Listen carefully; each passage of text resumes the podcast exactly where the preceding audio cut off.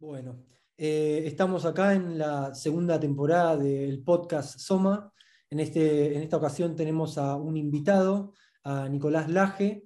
Eh, en principio, bueno, lo encontramos por su canal de YouTube, Terapia Liberal. Nos pareció que presentaba temáticas que eran bastante interesantes y que pueden ser muy necesarias para los momentos en los que estamos transitando. Eh, entonces se nos ocurrió por ahí la posibilidad de abrir nuestras charlas que en primera instancia eran entre Santiago y, mí, y mi persona, poder compartirlas con otra, con otra gente, nutrirnos de otras perspectivas. Y en este caso, bueno, tenemos a, a, nuestro amigo Nicolás que vamos a tratar de ir haciendo un intercambio de preguntas y queremos llevarlo más como a un nivel también de una charla de nuestras inquietudes, compartir también todo el conocimiento que él tiene, de acuerdo a toda la investigación que hace y comparte en su canal, que está muy bueno, como para poder seguir. Eh, Así que bueno, si querés podés comenzar, Santi, por ahí con alguna pregunta. O, claro, claro. Le paso a Nico para que... Bueno, aquí tenemos algunas preguntas. Obviamente es, es, un lineamiento que tengo, pero la, la, conversación puede irse para otro lado, ¿no? Pero bueno, la primera pregunta que tenía para vos es, eh, ¿cómo y cuándo fue que comenzaste a darte cuenta de esta conspiración y plan de instaurar, de instaurar este nuevo orden mundial distópico que está, que está surgiendo? Bueno, voy a ser absolutamente directo con esto. Cuando empecé con el canal, con Terapia Liberal, la intención mía era hablar de liberalismo.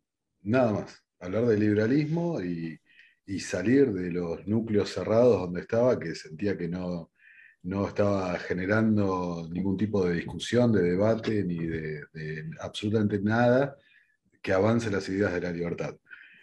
Eh, así empezó Terapia Liberal, arrancó con la asunción del presidente de la Argentina, Alberto Fernández, el actual presidente, y así fue avanzando, progresando con un formato de podcast, de audio, ¿no? Y luego lo fui avanzando hacia un formato de video más YouTube friendly, ¿no? Para decirlo de alguna forma. Ahora, respondiendo a tu pregunta, aparece la crisis de 2020 y, ¿no? Usando este lenguaje que estas plataformas no, no hacen problema arranca la crisis de 2020 y mm, algunas cosas me empiezan a hacer ruido de las medidas que empiezan a tomar, por qué eh, todos los países tomando, o la mayoría de los países tomando las mismas medidas y demás.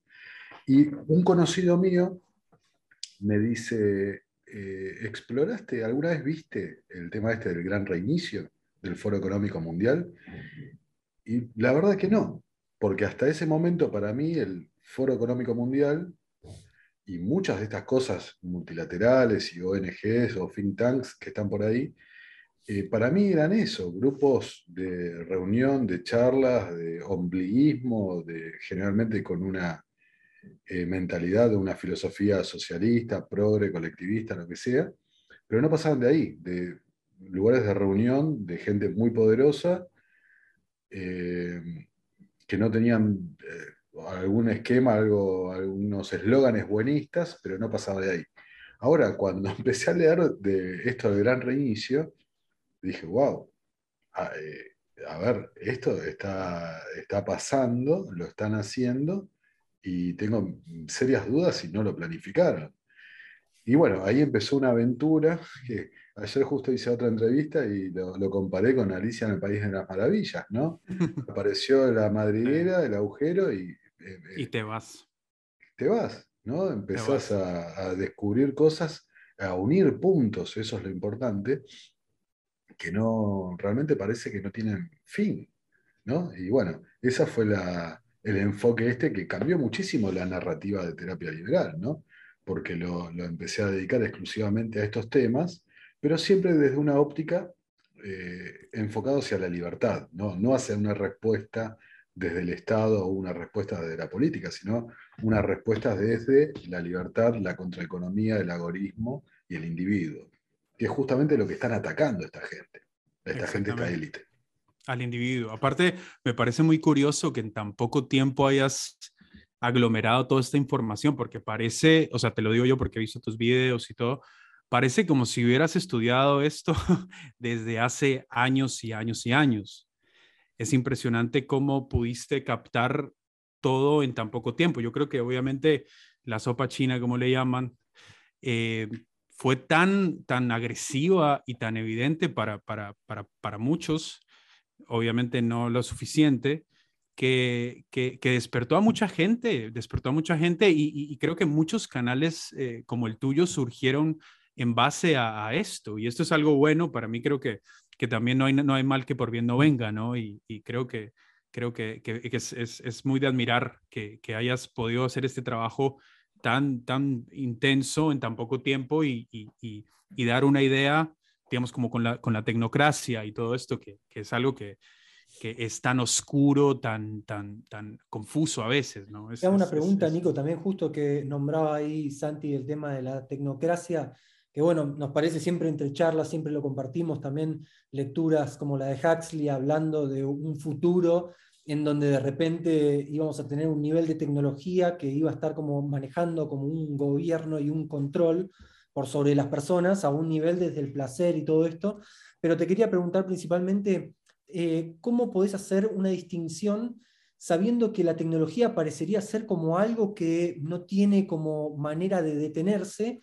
¿Cómo podrías hacer una distinción entre una sociedad tecnócrata y una sociedad tecnológica? ¿Tendría que ser la tecnología como algo que ya esté intrínsecamente vinculado con, con este movimiento tecnocrático o podría reinventarse y mostrar como otro lado también esa tecnología? Es muy, muy buena pregunta realmente, es muy buena pregunta, porque yo inclusive lo, he señalado en algún video, eh, me encanta la tecnología, soy re fan de todos los gadgets y estoy siempre al día y me encanta mi iPad y, vivo buscando nuevas apps y cosas para mejorar la, la producción de los videos y demás, me encanta la tecnología. Pero la tecnología como la información, el conocimiento, eh, no, no, es intrínsecamente buena o mala, no tiene ética, es el ser humano como lo aplica, como usa las cosas. Y justamente esta gente, el plan tecnocrático, que claramente fue un antes y después en, terapia liberal, eh, la información de la tecnocracia fue algo clave eh, en el despegue del canal y en la comunicación de las ideas. Esta gente, todo el ideario tecnocrático, toda la, visión, eh, la cosmovisión que tienen, eh, está intrínsecamente ligada al control y a la eh, sumisión de la mayoría de la población a favor de una élite minoritaria, ¿no? los tecnócratas que van a adquirir ese, y ellos pretenden adquirir ese estado de semidioses, ¿no? Una, cosa así. Eh, también está ligado al transhumanismo y, demás. Pero eh, voy a hacer un pequeño regreso al comentario que hizo Santiago. Eh, no es que el, trabajo mío haya sido fenomenal de investigación y que estuviera. No, no. Lo que pasa es que cuando vos encontrás el hilo conductor, que para mí fue la tecnocracia, la información está toda ahí. Lo que pasa es que la gente, la gran mayoría de la gente, no, no, tiene ningún interés, los medios de comunicación ciertamente tienen interés en que la gente no tenga interés en estas cosas, eh, pero está todo ahí, está todo ahí. ¿Cómo llegué? Para que se den cuenta de un ejemplo práctico que fue el caso mío, realmente no tengo mucho mérito en esto. Eh, estaba leyendo los artículos del Foro Económico Mundial, que es algo que hago prácticamente eh, cada tiempo libre que tengo, y, di con un artículo que se llamaba Platón tenía razón. Mm. Y, era una exaltación de la idea del filósofo rey y esto o lo otro, y lo concluían de una forma muy directa, que el nuevo filósofo era el científico. ¿no? El científico, la, y ahí empezó a, googlear, bueno, esta expresión, ¿de dónde la sacaron? ¿Qué quiere decir? Esto y lo otro. Y ahí llegué al trabajo de Patrick Wood, un absoluto desconocido, ¿no? Para, eh, ni hablar para el público latinoamericano. nadie conoce quién es Patrick Wood, pero es una persona que viene, él sí, investigando estos movimientos, estas tendencias, estos grupos, desde hace más de 50 años. Ahí está el mérito real. El único mérito mío fue eh, encontrar la aguja que estaba escondida en el pajar, ¿no? No, no, estaba simplemente perdida, estaba disimulada y tapada bajo pilas y pilas de información basura, que es lo que te dan los medios. Pero, eh, en resumiendo lo que, lo que planteaba Lucas, efectivamente, o sea, la tecnología tiene usos y es imparable y el progreso es lo que lleva justamente al avance de la sociedad, al crecimiento de la sociedad. Pero esta gente monopoliza la tecnología, eh, usa formas de violar, digamos, los principios del mercado, es todo capitalismo de amigos y, un fascismo exacerbado para obtener beneficios y así conducir a todo el rebaño humano hacia el redil del sistema tecnocrático de absoluto control y absoluta planificación de todos y cada uno de los puntos de nuestras vidas. Es así de sencillo. Claro, yo creo que lo importante es como poder hacer hincapié y énfasis en el hecho de lo más eh, importante de la tecnología que nos permita una posibilidad de descentralizar ese poder. Que eso también lo veía y por ahí me quedaba también una duda eh, con relación a algunos, algunos temas que te escuchaba en, tu, en tu YouTube, en tu canal, me generaba esta cuestión porque yo creo de que un gran avance de la tecnología eh, en contra de lo que son estos monopolios de poder tiene que ver un poco con la tecnología de blockchain, en el sentido de que nos permite esa descentralización en donde no tiene que haber un orden, un centralizado, algún tipo de administración que controle tanto la información como el dinero, como demás.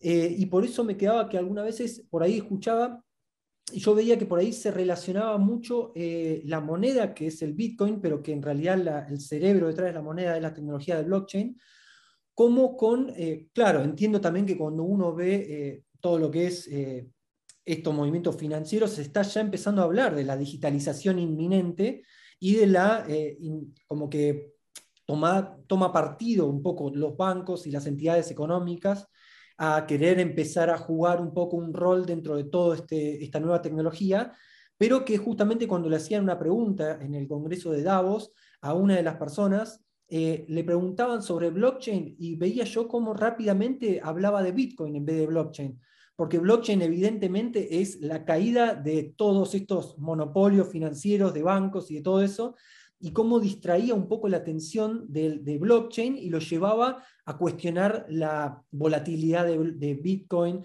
y los riesgos y todo eso, cuando no queda del todo claro, al ser tan nueva esta tecnología, esa, esa diferencia que es para mí clave y que aporta a lo más significativo de la tecnología del futuro que tiene que ver con esta descentralización.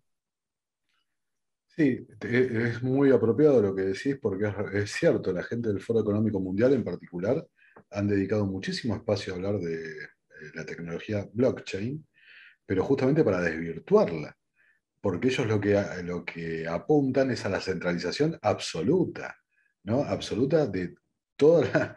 A ver, eh, lo que está en el fondo de toda esta cuestión son las CBDC, las Central Bank Digital Currency, ¿no? las criptomonedas de los bancos centrales.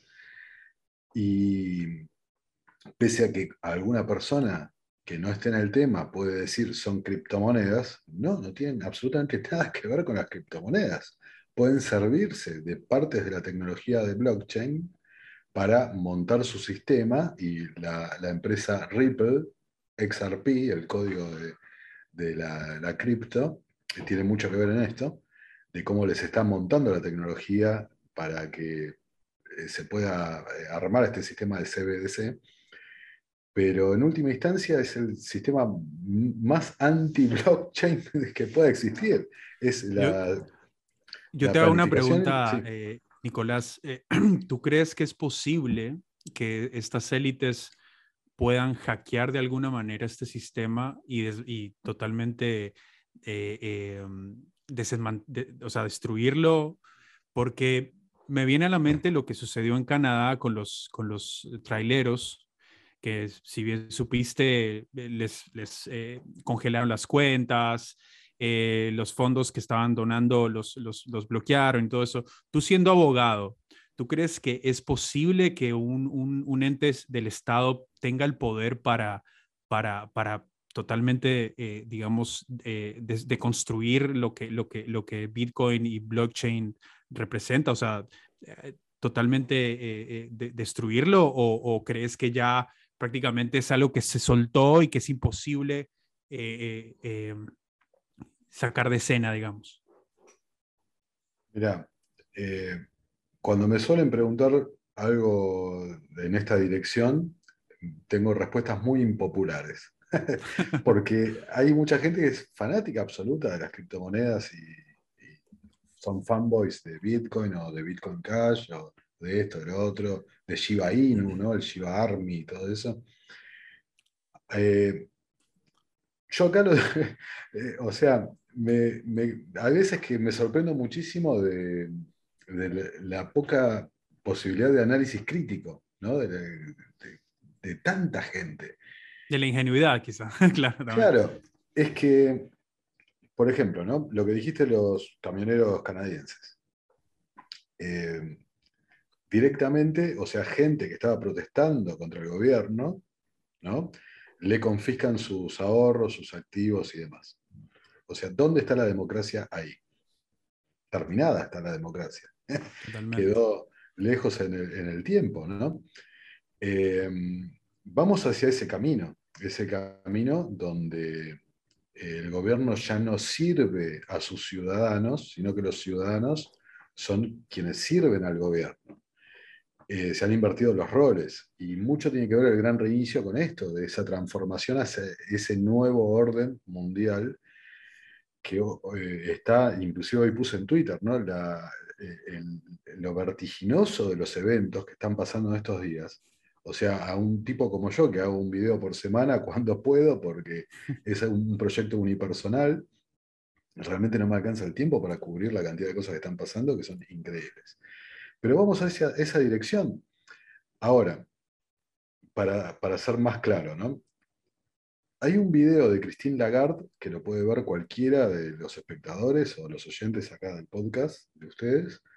Hay un video de Christine Lagarde, una conferencia que da en el año 2017, 2018, por ahí, que se llama Vientos de Cambio, el caso por las criptomonedas. Que como decía Disculpa, ¿quién, quién, es, ¿quién es él o ella, perdón? Ella, Christine Lagarde, la actual directora del Banco Central Europeo, eh, ex directora del FMI. Ok, ok. Em, justamente como decía antes Lucas, ¿no? Eh, una conferencia para hablar de las criptomonedas y la tecnología blockchain y dice una barbaridad como la que voy a contar ahora. Dice esto, ¿no? ¿Por qué nosotros, los banqueros centrales, haríamos que pague de tasa de interés, ¿no? los bancos centrales fijan el tipo de interés, la tasa de interés, ¿por qué habría de pagar la misma tasa de interés un tipo que consume brócoli contra un tipo que consume cerveza y pizza. El tipo que consume brócoli está cuidando el medio ambiente, cuida los, servicios médicos, sanitarios, todo eso, y el tipo de la pizza es un irresponsable social. Entonces, ¿por qué habría de pagar la misma tasa eh, de interés en el Banco Central? O sea, sistemas de crédito social, de comportamiento, y el, sistema de... fíjense esto, ¿no? No es credit score, no es puntaje social, es credit score, no es crédito social. Y está todo vinculado al tema este de la CBDC. Lo dicen abiertamente, ahí Christine Lagarde lo dice como lo estoy diciendo, en una conferencia, en teoría elogiando las blockchain y toda esta cosa.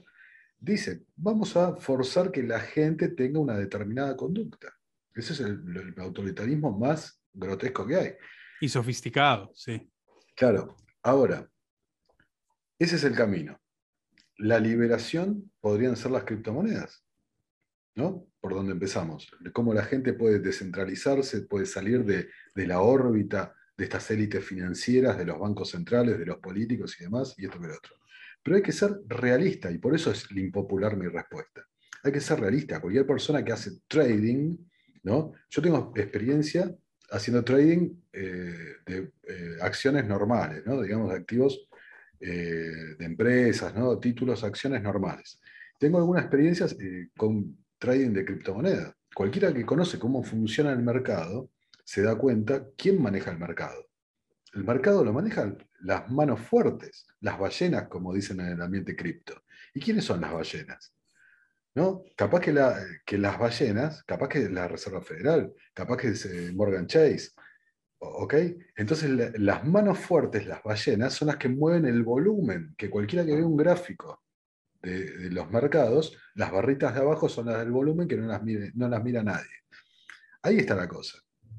Entonces, por más protocolo, por más esto que tengas, esto lo que sea, el Estado tiene la facultad de regularlo, hacer lo que, se, lo que le parezca. Como congelaron los activos de los bancos tradicionales con los camioneros de Canadá, también congelaron las wallets en Coinbase de eh, ciudadanos rusos. ¿no? si tienen el poder para hacer esto.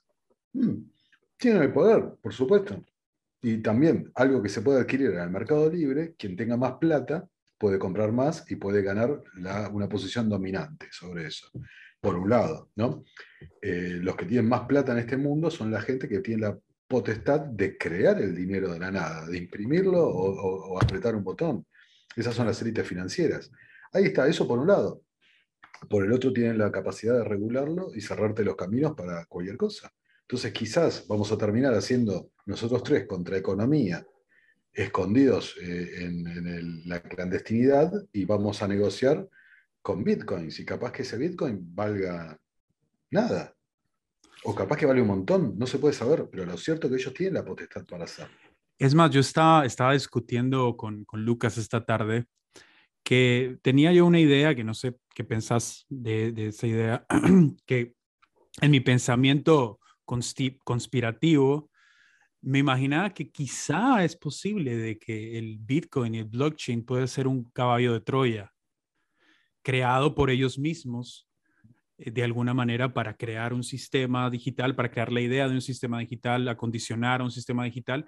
Y después, cuando la gente ya está, está metida en este sistema, lo entiende, lo comprende, quitarlo, digamos, quitar la, la, la, la descentralización del mismo y, y hacer algo, algo, algo con eso, no sé, no sé, pensaba de que, o sea, ya, ya, nada, ya nada me sorprende a mí en este mundo, ¿no? Pienso que a veces eh, eh, eh, siempre hay, hay como un tipo de, de, oposición controlada, ¿no? Siempre hay, hay, hay, como entes que parecen ser los héroes que están en contra del nuevo orden mundial y todo eso, pero, pero en el fondo tal vez están jugando solo ese papel para hacer creer que, hay, una, hay, una, hay una alternativa, ¿no? que hay algo diferente, pero quizás están detrás de eso y tienen el poder para, para, para, para hacerlo. Entonces, yo sé que eso también lo mete a uno en un, en un eh, estado mental muy paranoico y uno puede empezar a ver eh, cosas en todos lados, pero no me sorprendería que pudiera de alguna manera ser, ser, ser, ser ese el caso, ¿no?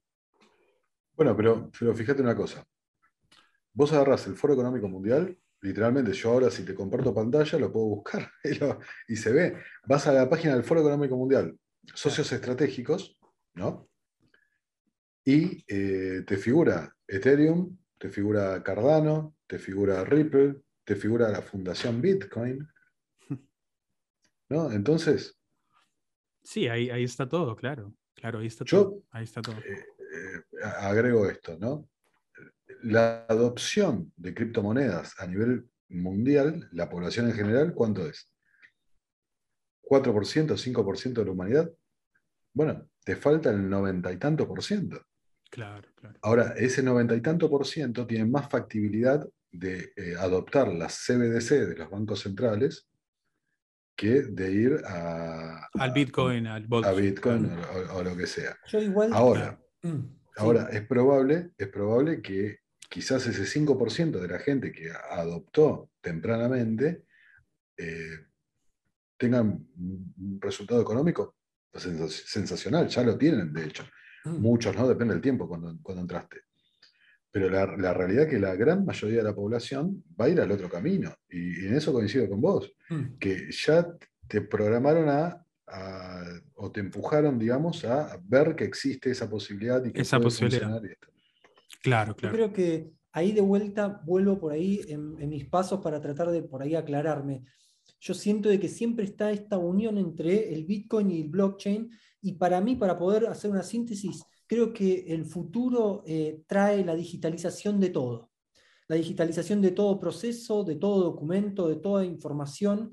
Eh, y la pregunta es, esa información que va a estar, la vamos a destinar de una manera descentralizada por un blockchain con esta tecnología de que sea una red abierta o la vamos a designar al poder de un núcleo que va a estar eh, dirigiendo y tomando medidas con toda esa información y definiendo también eso, quién es un buen ciudadano y quién no.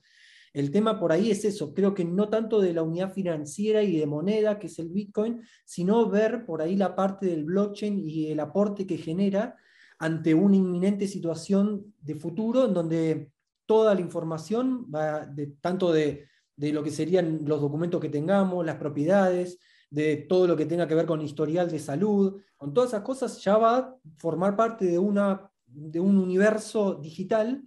Y la pregunta es cómo queremos después designarle una ética a esa tecnología, porque me parece que nos pasa por, nos pasa por arriba. Y, terminamos por ahí en, un orden y bajo un control eh, de un poder y no de todos, que sea de una manera un poco más abierta. Eso por ahí lo que, lo que sentía que tal vez en la primera parte cuando lo enfocaba no había quedado claro, tal vez. Sí, al menos yo en lo particular eh, entendía dónde vas, ¿no? es un gran riesgo, es un gran riesgo que, que seguramente vaya a salir mal, vaya a salir mal porque, eh, digamos que o sea, e-, es, muy probable que esta élite lleva la ventaja porque lo vienen trabajando hace mucho tiempo y, logren imponer el sistema autoritario que quieran, que quieren, pero también es muy probable que salga una resistencia por el otro lado. Siempre una acción, hay una reacción. Totalmente. En totalmente. términos esotéricos, hasta ahora podemos decir, siempre eh, eh, funciona así, eh, se tiende al equilibrio. El problema es que la gente despierte. Y yo lo que veo que en este momento estamos en una época donde la mayoría de la gente está eh, en un grado de ignorancia absoluta y desconocimiento total y hasta diría desinterés por lo que está pasando. Hay una confianza ciega, o un, más que una confianza ciega, una, una sumisión a la autoridad, ¿no? a la autoridad y al, eh, al que marca la agenda que no, permite todavía vislumbrar esa resistencia. Quizás Bitcoin en su momento fue un, inicio, una luz ante el, gigantesco esquema Ponzi, que es el sistema financiero internacional, pero me parece que lo han cooptado, eso es lo que opino yo.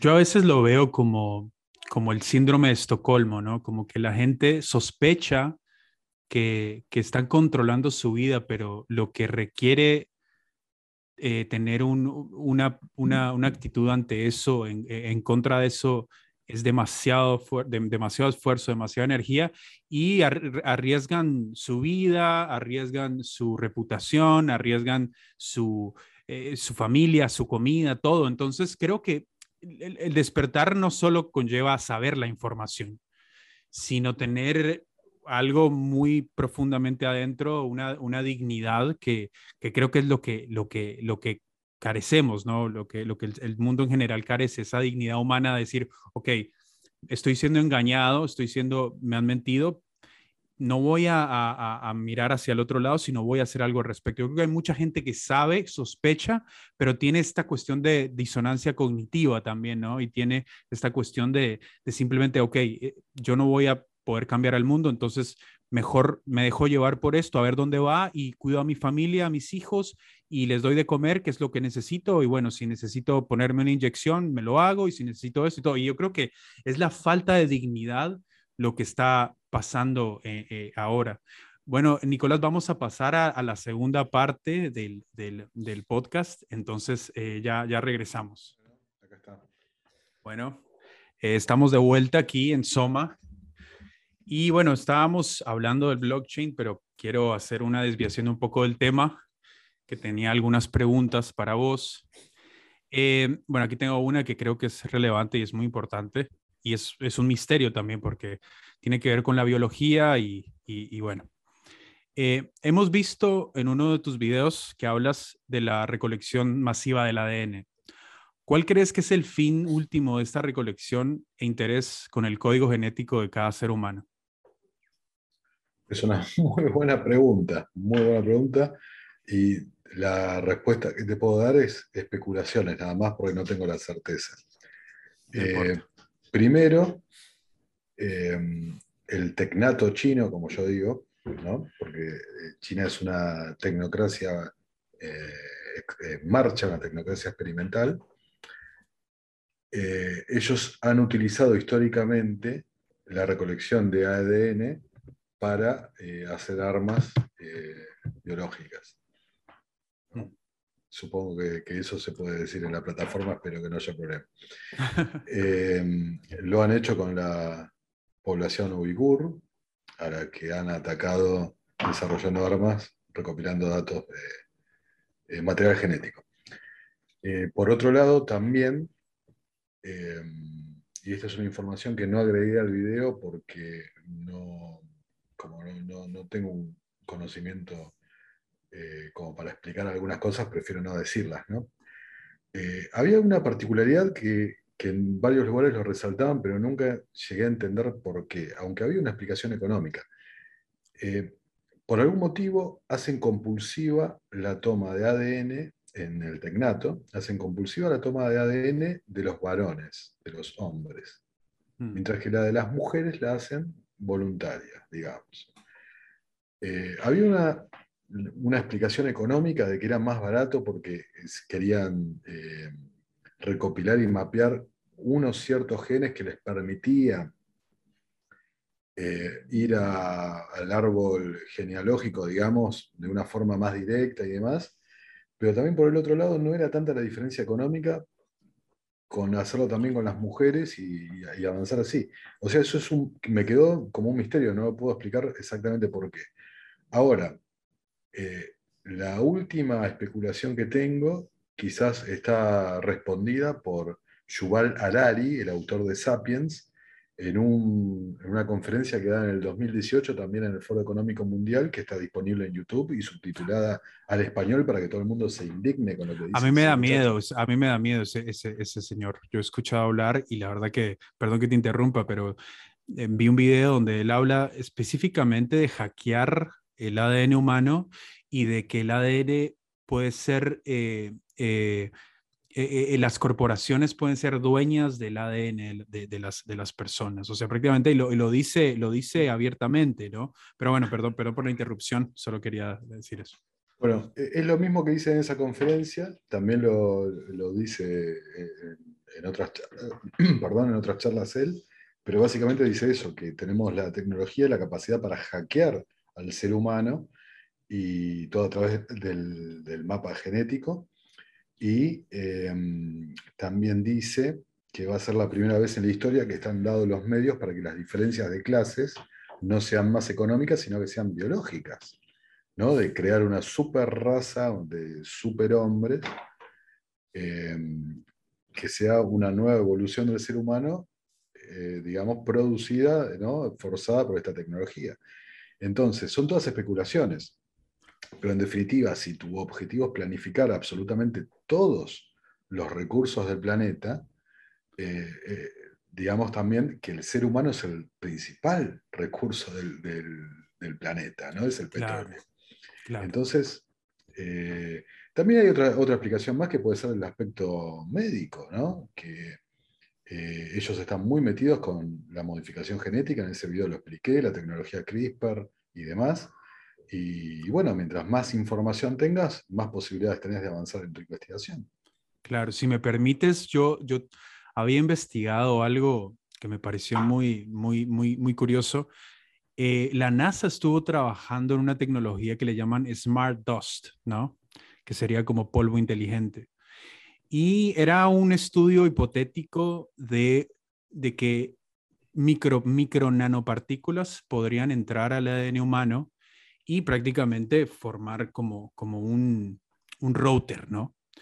Y este router eh, podría ser manipulado por eh, psicotrónicamente, le llaman armas psicotrónicas, donde tú teniendo esto adentro, estas, estas estos metales pesados, eh, ya serías como un, un cyborg prácticamente. O sea, y que por medio de, de, electromagnetismo se podía manipular las emociones de los seres humanos, se podrían enfermar, se podría dar un ataque cardíaco y muchas cosas. Y obviamente esto entra en el campo de la ciencia ficción, pero te lo juro que, que, que, yo no, no, a mí, como lo, repito nuevamente, a mí no me sorprende de que ya teniendo una tecnología como la nanotecnología que puede entrar prácticamente a tu cuerpo por la respiración misma y que estos, estos eh, nanopartículas pueden ser, eh, eh, ah, se pueden replicar, no, no me parece muy, muy descabellado pensar de que, de que detrás de, de, esta, recolección de ADN o, también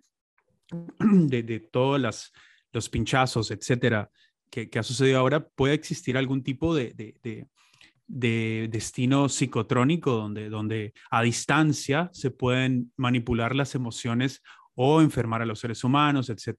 Yo creo que obviamente estas, estos, todo esto es especulación, pero para mí, como tú mismo lo dijiste, el recurso más preciado es el ser humano. Y cuando puedes ya entender el ser humano en el punto más microscópico y puedes hackearlo, como este señor decía, creo que las posibilidades son infinitas. Yo creo también de que estamos hablando por ahí en esta particularidad sobre el ADN, sobre la biología, pero también creo que ya venimos hace mucho tiempo hackeados eh, a nivel psicológico. Y vi videos también en donde hablabas, Nico, de todo lo que es la ingeniería social y cómo cada vez se profundiza más. Eh, y todo esto de lo que es bueno también. Tenemos un celular que va con nosotros y todo el vínculo de dopamina y de adicción que genera toda la activación del círculo de recompensas también que termina enganchando a la persona en una, en una virtualidad, en una conexión con la tecnología que lo disocia completamente de sí mismo. Y te quería por ahí abrir paso para que por ahí si nos podías compartir también algo de todo lo que es este, este manejo también de la psicología que por ahí viste o te cruzaste a través de las lecturas. Sí, eh, respecto, vamos por partes, ¿no? De lo que decía Santiago. Eh, porque ahí dijiste, bueno, esto es ciencia ficción. Ahora, ¿qué es la ciencia ficción? ¿No? Porque, qué sé yo, 1984, ¿no? También visualizó con 100 años de diferencia, ¿no? Este, esta sociedad de la vigilancia total y demás, o, hay tantos ejemplos, ¿no? Que no se puede, no, sé, ahora no se me viene a la cabeza. Eh, Elon Musk hoy le está poniendo chips a la cabeza de la gente para conectarse a, dispositivos electrónicos. Eh, Zuckerberg y otras compañías están desarrollando eh, el metaverso. Eh, se me fue la película de. Ah, la de este, Spielberg. Player One, One Player. Exacto. la, la, de Steven Spielberg. Exacto. Eh, eh, Ready Player One, ¿no? la película de Spielberg, era ciencia ficción cuando la novela se escribió en la que está basada la película. Hoy es una realidad. Eh, ahora, no te voy a negar, yo llegué a mucha información de lo que dijiste vos respecto a las, los, los, preparados que se han aplicado, los, los tónicos medicinales y demás. claro.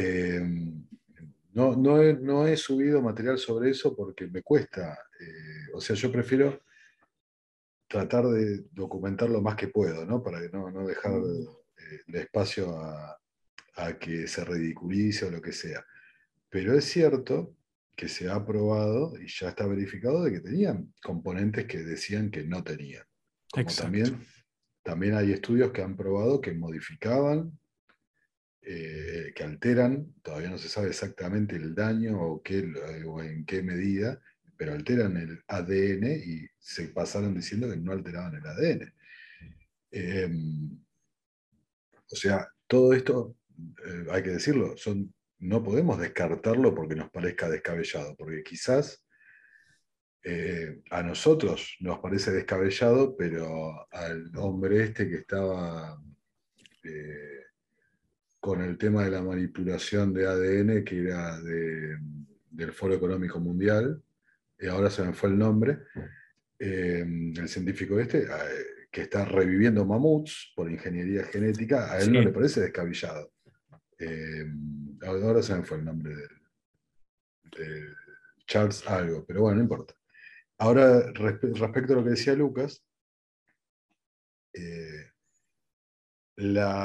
el condicionamiento y la manipulación de la conducta, ¿no? las técnicas estas de manipulación psicológica, es algo que los estados vienen trabajando hace muchísimo tiempo, muchísimo, muchísimo tiempo.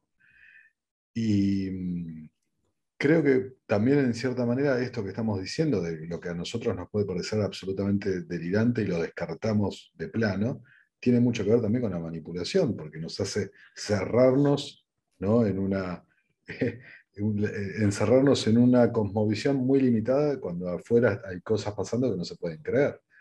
Em, o sea, ahora, ahora se me viene a la mente eh, un video que voy a, todavía no lo grabé, que lo voy a hacer sobre el nuevo orden mundial, ¿no? Y lo arranco diciendo esto, que el nuevo orden mundial era lo que decía David Icke en la década del 90, y pegado a lo de los reptilianos, y era el hazme reír para gran parte de la gente, ¿no? En algunas cosas tenía razón David Icke. Y hoy sí, totalmente. Se, ve que el nuevo orden mundial, o sea, hoy eh, todo Biden habla abiertamente del nuevo orden mundial. Pero ahí está. Cuando te condicionan a una cosa, tildarla o analizarla desde ese punto de vista de que, de que no, no, no es aceptable o es ridículo o lo que sea, manipulan tu forma, direccionan tu forma de pensar de una manera, ¿no? Totalmente, totalmente. Y es más, o sea, eh, a mí siempre me ha parecido un poco extraño, tal vez por, por, por mi forma de pensar, que ¿por qué es tan difícil imaginarte un grupo de personas poderosas que tienen recursos ilimitados, que tienen una mente psicópata y que pueden planear sin problema un, sistema totalitario tecnológico? O sea, eso, o sea, si, si, tenemos manipulación en casa, en una casa, tenemos manipulación en un barrio, tenemos manipulación en, en una ciudad, en un país, ¿por qué no podemos pensar de que en un sistema como el que vivimos pueden reunirse ciertas élites, tener ciertos eh, eh, eh, planes en común o visiones en común o ideologías en común y simplemente por los recursos que tienen hacerlo realidad? Y eso en mano de la tecnología, en mano de, los medios de comunicación, en mano... Y, eso siempre me pareció como que esta, esta, esta negación de la teoría de conspiración o del conspiranoico lo veo más como, una, como un miedo, como una negación a la realidad, como que, como que no es tan descabellado pensar estas cosas. O sea, si el ser humano ya nos damos cuenta de que por sí tiene una sombra, como decía Jung, tiene una sombra muy, muy poderosa, tiene la capacidad de hacer atrocidades, como también tiene la capacidad de ser un ser de luz hermoso y compasivo, ¿por qué no es posible que, ciertos clubes, como todos, todo en este, en este mundo es tribal, todo es tribal, tribal. La, gente se une por, por cosas que tienen eh, vínculos y todo. ¿Por qué no? No puede ser eso a un nivel de, poder más, más grande. Es como que a mí no se me hace en absoluto eh, eh, extraño, pero por alguna razón las personas tienen como esa, esa, esa negación, no, no, no quieren creer que, que lo que sucede en, en, un microcosmos puede suceder en un macrocosmos, ¿no? Puede suceder en, en, grandes corporaciones, etcétera, aristocracia, agencias de inteligencia y todo esto. Y además que está documentado, no es algo que, que sea simplemente una teoría de conspiración. Por ejemplo, ya que nombraste a David Icke, yo lo sigo desde hace 15 años y yo no quiero, no quiere decir que yo creo todo lo que él dice, pero, pero pero las, los, los, hechos que, que él, que él le documenta no, no salieron de un, eh, una canalización que tuvo de la estrella Sirius o Andrómeda, ¿me entendés? O sea, el tipo hizo su, su research, su, su, su, investigación y están los datos. Entonces, esa, e, e, esa como, como negación de, ok, aquí está ese libro, ¿por qué no antes de, de de, de, ridiculizarlo, ¿por qué no lees este libro, lees este otro? y, la gente se da la, la, la, la, la ¿qué? la libertad de, de, opinar cuando ni siquiera se ha dado la humildad de investigar algo, un solo libro, por lo menos un libro, y ahí tal vez puedes opinar. Entonces como que se me hace un poco más que, más que, más que descabellado, creo que es un miedo a enfrentar la oscuridad del mundo, porque el mundo puede ser oscuro y el ser humano puede ser oscuro y no quieren aceptar eso, creo que, que va por ese lado y es, es, es muy, muy, muy, muy, muy loco eso. Bueno, eh, yo coincido completamente con lo que estás diciendo. Eh, voy a dar dos ejemplos. ¿no? Okay. Ejemplo número uno. Cuando investigué el tema de la tecnocracia, la obra de Patrick Wood, eh, me veo obligado a profundizar en la obra de Anthony Sutton. Anthony Sutton es un autor liberal que documentó con lujo de detalles el financiamiento de Wall Street hacia la revolución rusa, la, revolución bolchevique, y em, el financiamiento de Wall Street al régimen eh, nazi. Y eh, en la década del 80, junto a Patrick Wood, también documentaron el financiamiento de estas élites eh, globales financieras hacia China. Ahora, eh, Patrick Wood comenta en una entrevista qué es lo que le hacían. Dice, nosotros teníamos absolutamente todo documentado, entonces no nos podían refutar nada, porque está todo perfectamente eh, documentado. Inclusive documentos oficiales salidos de las mismas organizaciones que nos trataban de refutar. Así que no podían. ¿Qué hacían? Decían, eh, nos invitaban a los, primero, dice, intentaron comprar todos los ejemplares de los libros. Estamos hablando década del 70 70, eh, comienzo de los 80. Trataron de, comprar todos los ejemplares. Trataron de apretar, presionar al editor, ¿no? pero tampoco pudieron porque era una autoedición. Empezaron a llamar a las, a las grandes eh, librerías para que no pusieran los libros. ¿no? Okay. Y acá viene lo que vos decías del tema de la conspiración. Dice, nos empezaron, cuando vieron que nada de eso funcionaba, nos empezaron a invitar a los programas de televisión. Y nos empezaban a tildar de gente de extrema derecha. Mm. Como eso tampoco funcionaba porque la documentación era muy clara, nos empezaron a invitar y tildarnos de gente de extrema derecha y ponernos sentados al lado de gente a la que tildaban de extrema izquierda. ¿Pero por qué? Para reforzar la idea de que éramos unos trastornados como los tipos de la, que traían de la izquierda. Dice, y después empezaron a financiar que los de la extrema izquierda publicaran libros sobre lo que nosotros hablábamos, pero cargado de irrealidades, ¿no? medias verdades, e-, etc.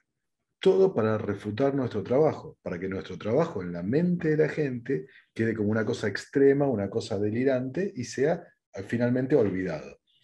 A, la larga funcionó porque la obra de Patrick Wood eh, terminó pasando desapercibida hasta eh, los años estos de la tecnocracia. Ahora, ese es un ejemplo práctico de, que, vi en las investigaciones mías. Te doy otro ejemplo, de un video que voy a subir la semana eh, dentro de unos días en, en, mi canal.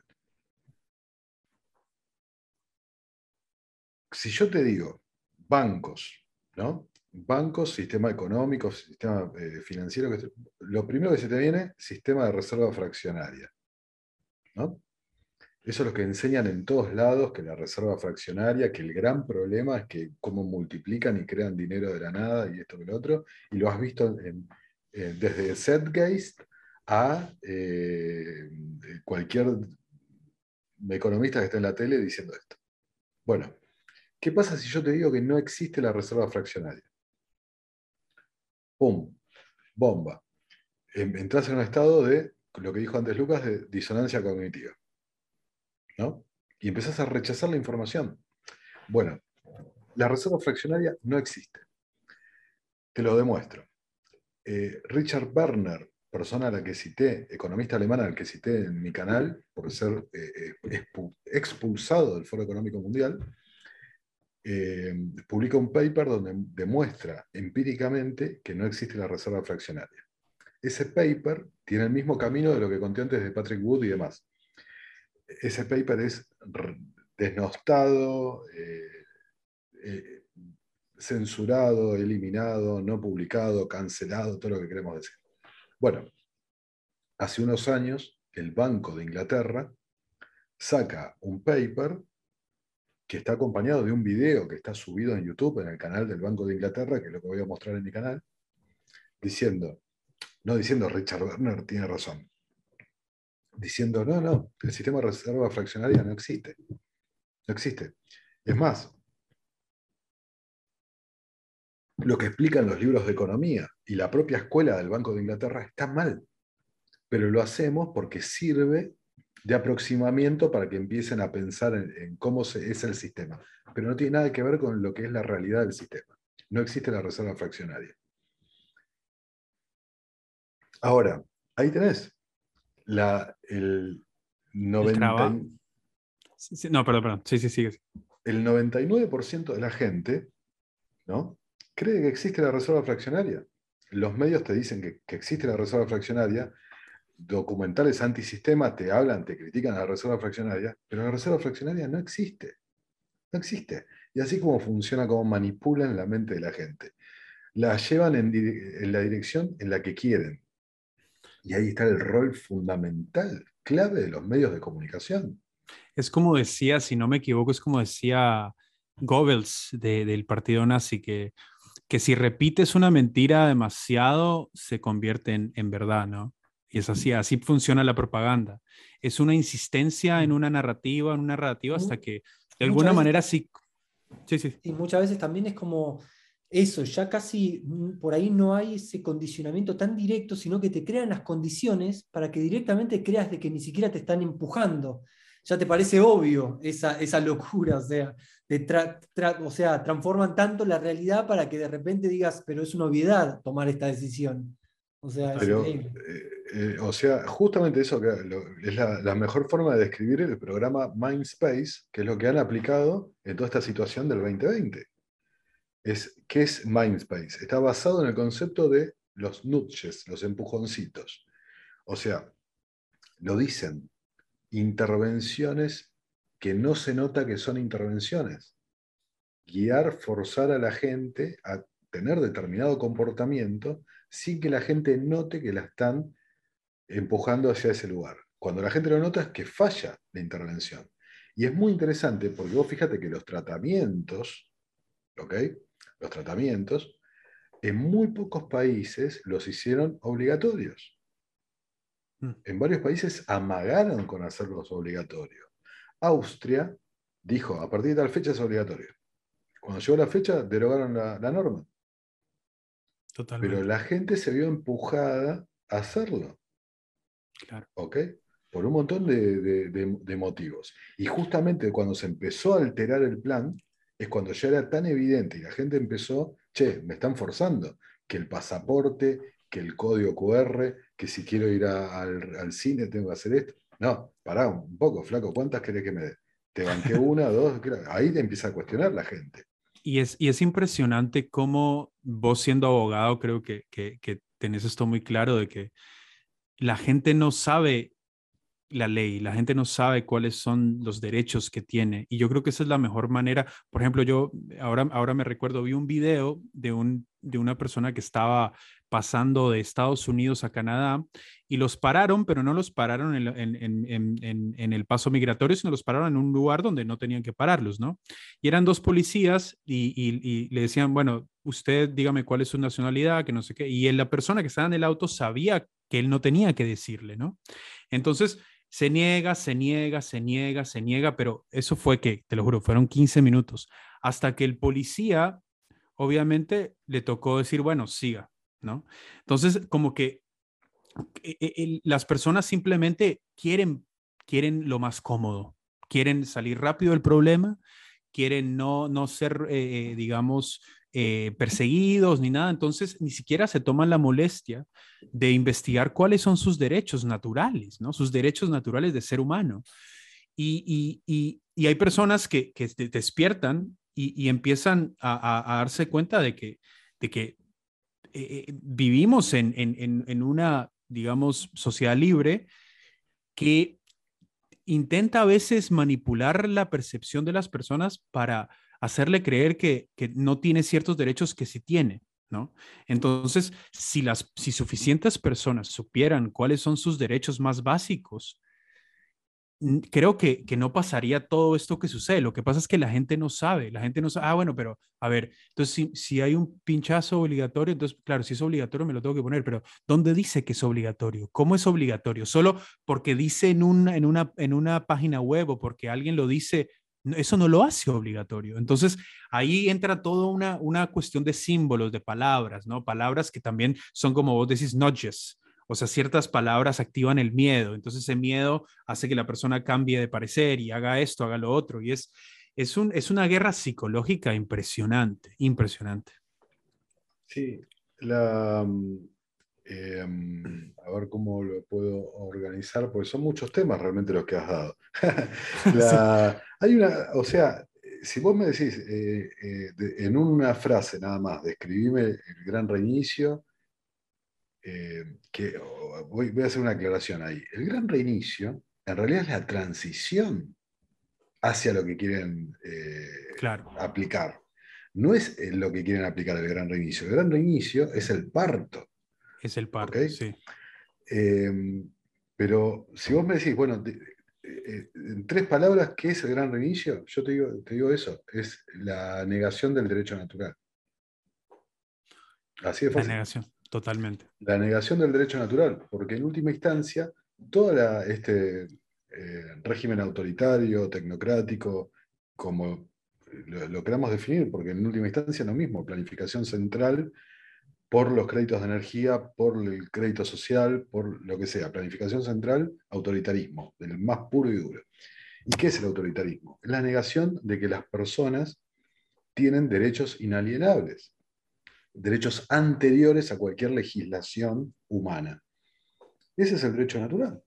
El derecho natural es que yo, vos, Lucas, todos tenemos derechos por ser seres humanos, derechos eh, em, eh, emanados de nuestra propia naturaleza como seres humanos, dentro de la cual todos tenemos los mismos derechos porque somos iguales. Y es algo implícito, es algo implícito, no, no, no, no es algo que se, que se escribió en una constitución o algo por el estilo, simplemente es, el, es el, la existencia misma, obviamente ya nos ponemos un poco más, más metafísicos, pero es eso, es simplemente es el hecho de existir ya te da ese, es, es algo, es algo que es, como intuitivo, uno lo siente, pero lamentablemente muchas personas han sido tan degradadas y tan, tan, tan manipuladas que, que hasta, hasta ese mismo derecho natural ya no lo, no lo sienten propio, ¿no? Y eso, es, eso, eso creo que es el, peligro más grande, no es, no es la tiranía detrás de la tecnocracia, es, es, es la masa eh, olvidándose de ese derecho natural, ¿no?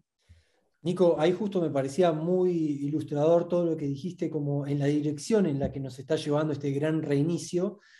Eh, ¿Considerás alguna lectura, alguna persona que haya dado como una salida de esto, una contracara eh, algunos plantean una situación de no Estado eh, y qué, cosas se te vienen por ahí a la mente y a quién podrías citar. Eh, es excelente pregunta porque prácticamente el 90% de los comentarios que tengo en mis, en mis videos dicen lo mismo. ¿Y qué hacemos? ¿No? ¿Cómo nos protegemos? ¿Cómo resolvemos esto? ¿Qué hacemos? Y la realidad es que hay autores que han hablado de esta, de esta posibilidad. Para mí, Samuel Conking. Sí, escuché que eh, citabas a Jeff Deist y a Samuel Conking también como parte de unos ideólogos. Exacto, sí, hice un video que se llama eh, Distintos Caminos hacia una sociedad libre o algo así el título, que básicamente analizo varios autores de corte libertario, anarcocapitalista, digamos, eh, cómo llegar a esa sociedad libre. Ahora, sin lugar a dudas, creo que en el momento actual que estamos viviendo, el camino es el de Conking. También eh, Havel, expresidente de República Checa, eh, tiene un libro que eh, no, no, no, no, me acuerdo ahora el nombre, que habla también de la, en el ámbito de la Unión Soviética cómo se forman estructuras contraeconómicas, el mismo concepto de, de Conking, para resistir, digamos. Pero ¿por qué me parece clave Conking? Y no, no necesariamente el manifiesto neolibertario, sino el otro, el manual agorista. Porque cuando apliquen eh, este plan, este programa eh, a, full, digamos, en toda su magnitud, crédito social, CBDCs, este, todo, la trazabilidad absoluta de toda la economía, los intercambios, y elijan quién puede intercambiar y quién no puede intercambiar, el que obedece al sistema va a poder eh, adquirir bienes y servicios, el que no, no. Em, ¿Qué va a pasar ahí? Va a haber gente que va a ser excluida de la sociedad. Ahora, el que lo, está escuchando y nunca vio mis videos o nunca lo analizó, de, decir, ¿qué está diciendo este muchacho? Bueno, sepan que el Foro Económico Mundial habla de esto. Eh, en el artículo ese 2030 serás feliz y no tendrás nada, eh, es donde más explícitamente lo dicen, ¿no? de la posibilidad de gente que esté fuera del sistema y bueno, que se arregle.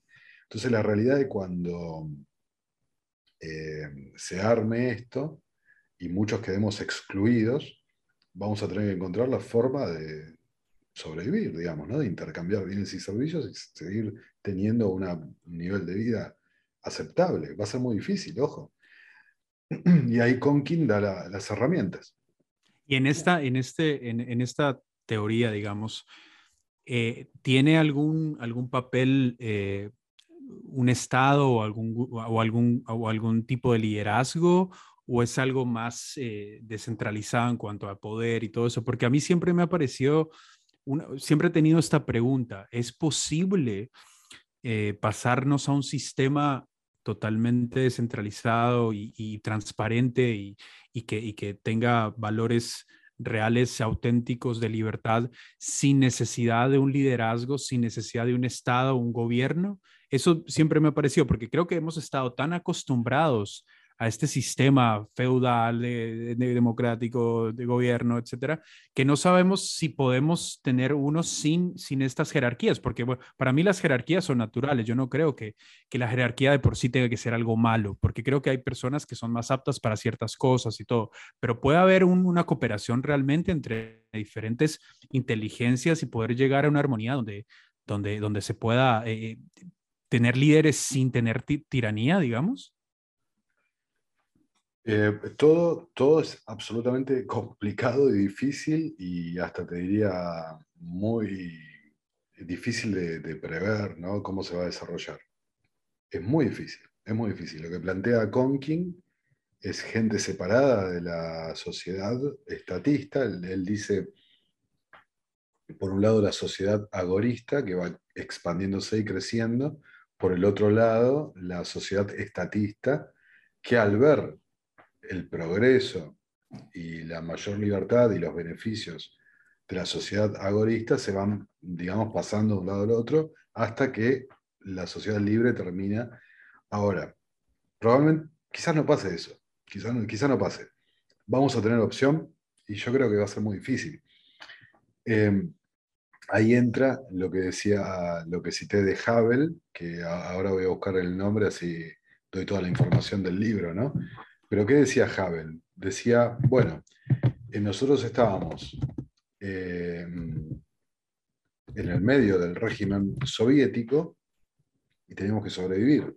Entonces estábamos dentro del régimen, materialmente vivíamos en esa sociedad autoritaria, pero espiritualmente y contraeconómicamente hacíamos todo lo posible para no estarlo.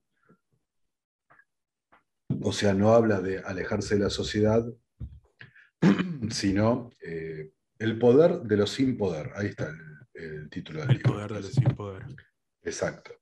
Nicolás, eh, vamos, a pasar a la tercera parte del programa si, si, si estás eh, perfecto. Bueno. Sí, principalmente, bueno, justo vos estabas cerrando lo que sería la última charla que nos venías planteando también un poco todo lo que es esta presentación de una nueva, una nueva sociedad tecnócrata que de algún punto iba a estar desplazando a las personas que no estén a favor de esta modalidad. Y que mi pregunta también era si esta sociedad eh, va a estar funcionando y operando y en algún punto manipulando mucho al individuo a través de todo este manejo de la información y de la tecnología, que quede eh, una persona por fuera de eso sería estar siendo como marginado de, toda, de todo este mundo tecnológico. Uno tendría que irse hacia un nivel como mucho más, eh, nada, como distanciado de todo esto, que sería como la manera del enganche también para meter a, la persona dentro de esa modalidad? Absolutamente, absolutamente. Yo cada vez estoy más convencido, y esto es un work in progress, ¿no? es lo, que voy avanzando en mi propia investigación, estoy cada vez más convencido que lo que de 2020 fue una prueba en realidad. No vimos lo peor. Fue una prueba. Y todo esto que, estamos hablando de quedarte afuera de la sociedad y demás, ya tuviste la muestra. ¿Ok? Tuviste la muestra. Acá eh, en Argentina, que fue uno en la ciudad de Buenos Aires, en la provincia de Buenos Aires, uno de los confinamientos más largos y extensos y restrictivos, eh, tuvimos la, con claridad que hay trabajos esenciales, que hay trabajos eh, que se le pueden suspender, que pueden pasar a tener una suerte de renta básica universal y una absoluta dependencia hacia el Estado. Hemos visto lo que hablábamos antes del derecho natural completamente anulado, ¿no? el derecho al tránsito, a la reunión, a la libre expresión, ojo, ¿no? Eh, hemos tenido una muestra de lo que es. Y si no participás, no vas al supermercado. Y si no participás, no vas al cine. Y si no participás, y bueno, quizás mañana no puedas eh, adquirir alimentos. Más, ojo, más en estos momentos donde se habla seriamente de la disrupción en la cadena de suministros y de potenciales problemas de escasez de alimentos que lo va a ver. Hubo, hubo, algo, un fenómeno que me pareció muy curioso que sucedió en Argentina. Yo siendo extranjero, ya viviendo aquí 12 años, eh, siempre me pareció de que la sociedad argentina era una sociedad que protestaba, que iba en contra de lo establecido y todo. Y esa, esa fue la idea que siempre tuve, ¿no? Por todas las historias de las... Eh, de, de, de la, de la, dictadura y todo eso, y la gente como que eh, creció en un ambiente eh, como subversivo, etcétera, ¿no? Pero me pareció curioso, y no sé qué piensas tú de esto, de que pasó lo del 2020 y la sumisión exagerada que vi en este país me sorprendió mucho eh, en relación con, con, la idea que yo tenía de, de, que la gente en, en, general era, era era más, eh, digamos, eh, disruptiva, era más subversiva, era, era, e, era más anti-gobierno, anti eh, lo establecido, ¿no? Y, y, no sé, no sé qué, qué, qué, timbre le tocaron al argentino, digamos, pero, pero algo totalmente inesperado sucedió. No sé qué, qué piensas tú en este caso específicamente de Argentina, por ejemplo. Sí, yo en realidad lo, lo que creo que esa, esa imagen que habías hecho era, es equivocada. No, el pueblo, yo tengo 42 años, nací en el, en el año 79. Eh, ahora en mayo voy a, cumplir años. Eh, para mí el pueblo argentino está absolutamente mentalizado desde un punto de vista fascista, con un culto a al líder, a la, a esa personalidad que marca paternalista y demás, y, hay toda una adoración respecto al rol del Estado y, demás, y creo que son muchos años que a través, eh, particularmente a través de la educación pública, y educación pública me refiero a eh, los contenidos diagramados diseñados por el Estado, porque hay eh, educación pública de gestión privada pero el contenido lo sigue marcando el Ministerio de Educación. Y toda esa educación eh, definitivamente tiene un rol absolutamente estatista, antiderecho natural, anti, antiliberal. ¿no? Inclusive el liberalismo está pésimamente asociado en Argentina y con mucha razón, porque en realidad ha sido siempre conservadurismo o derecha eh, más pro mercado, digamos, pero no, no, en lo social y en lo cultural, digamos. Esa es mi opinión. El argentino eh, tiene una... Esto me lo dijo yo, participé en política, ahora me, me acordé de una anécdota. Eh, fui asesor de un diputado en el año 2002, del año 2002 al 2004. Tuve la, la, la suerte, digamos, de, de ver el inicio ser testigo del inicio del kirchnerismo, porque tiene una base muy fuerte acá en la capital federal, pero se suele ignorar este hecho. Y, te puedo decir que eh, un político me dijo cuando estaba ahí, me puso este ejemplo, un político que había sido embajador en Perú. Me dijo, hablando de la crisis del 2001, me dice, en Argentina hay tres muertos y se acabó la protesta. Em, la, gente, me dijo, la gente no da la vida por, por, sus convicciones, por sus valores, y menos que menos por la libertad. Y, y bueno, la realidad que en ningún lado debería pasar que el gobierno salga a atacar la, libertad, la vida, la propiedad de la forma que lo hacen, pero acá se consiente, se consiente porque están mentalizados para que sea así. Para mí lo de 2020 fue una demostración más de cómo es el, argentino en general. Claro, porque en, esa situación de, de caos es donde realmente las personas y los colectivos muestran su, su verdadero yo, ¿no? O sea, colectivamente, su, su miedo, su coraje o, o, su visión, etcétera, etcétera, ¿no? Me imagino. Hmm. Eh, te quería preguntar, ya para ir cerrando eh, la entrevista, eh, ya que vivimos en un mundo tan de tanta desinformación por todos lados y, y cada vez se hace más difícil conseguir fuentes confiables para poder educarse y, y, y realmente informarse transparentemente, ¿Qué, fuentes de información podrías tú recomendar para la gente que, que, te escucha y, que, si bien a veces es muy difícil dar una fuente completamente eh, confiable porque, bueno, la narrativa cambia todo el tiempo y, todo es tan confuso que es muy difícil seguir el hilo de, la realidad y de la verdad.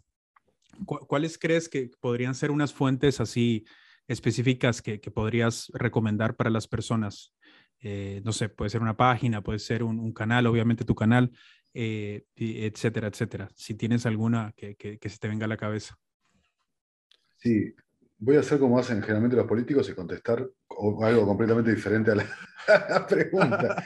Pero em, me, quedé con algo, porque tampoco quiero ser injusto. Perfecto, eh, perfecto. yo, o sea, como dijeron varias veces, soy abogado. ¿no? Eh, en la carrera de abogacía, el concepto de derecho natural, el estudio del derecho natural, yo lo tuve 15 minutos. Y, con una visión completamente, ¿no? Y es algo tan esencial, es algo tan, tan primordial, ¿no? Es como... Claro, el punto de vista era, bueno, eh, existe este concepto, pero es una cosa eh, sui generis y no tiene sentido. empecemos a hablar de Kelsen y el positivismo. Eso fue en abogacía. Me interesó la economía, aunque nunca tuve estudios formales de economía. Eh, en la universidad tuve, de abogacía, tuve una orientación económica donde vi economía política y de ninguna forma te presentan a la escuela austríaca o ideas cercanas al liberalismo. Toda la visión que tienen de la economía es una visión orientada hacia la socialdemocracia, el marxismo y demás. Todo, hasta cuando te presentan a Adam Smith, te presentan el error de Adam Smith de la teoría de valor trabajo.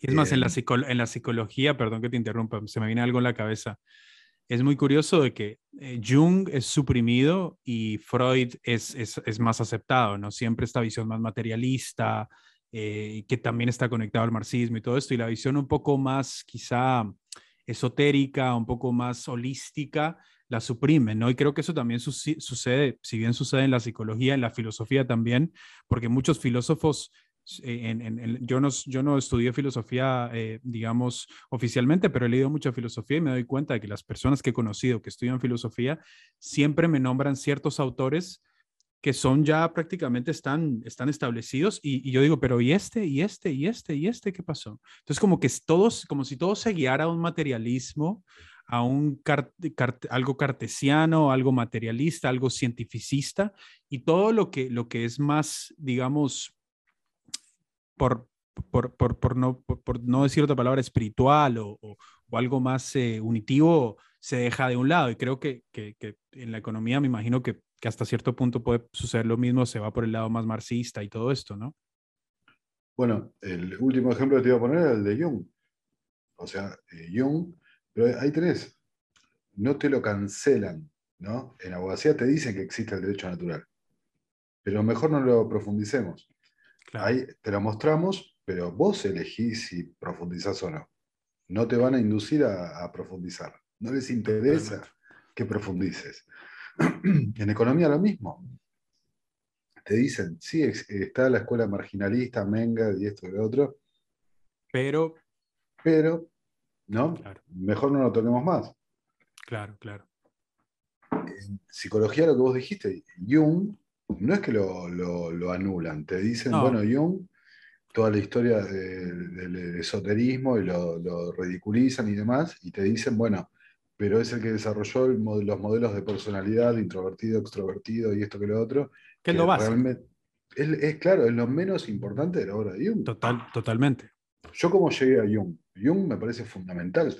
Para mí ¿Cómo llegué a Jung? A través de la alquimia, a través de estudios esotéricos.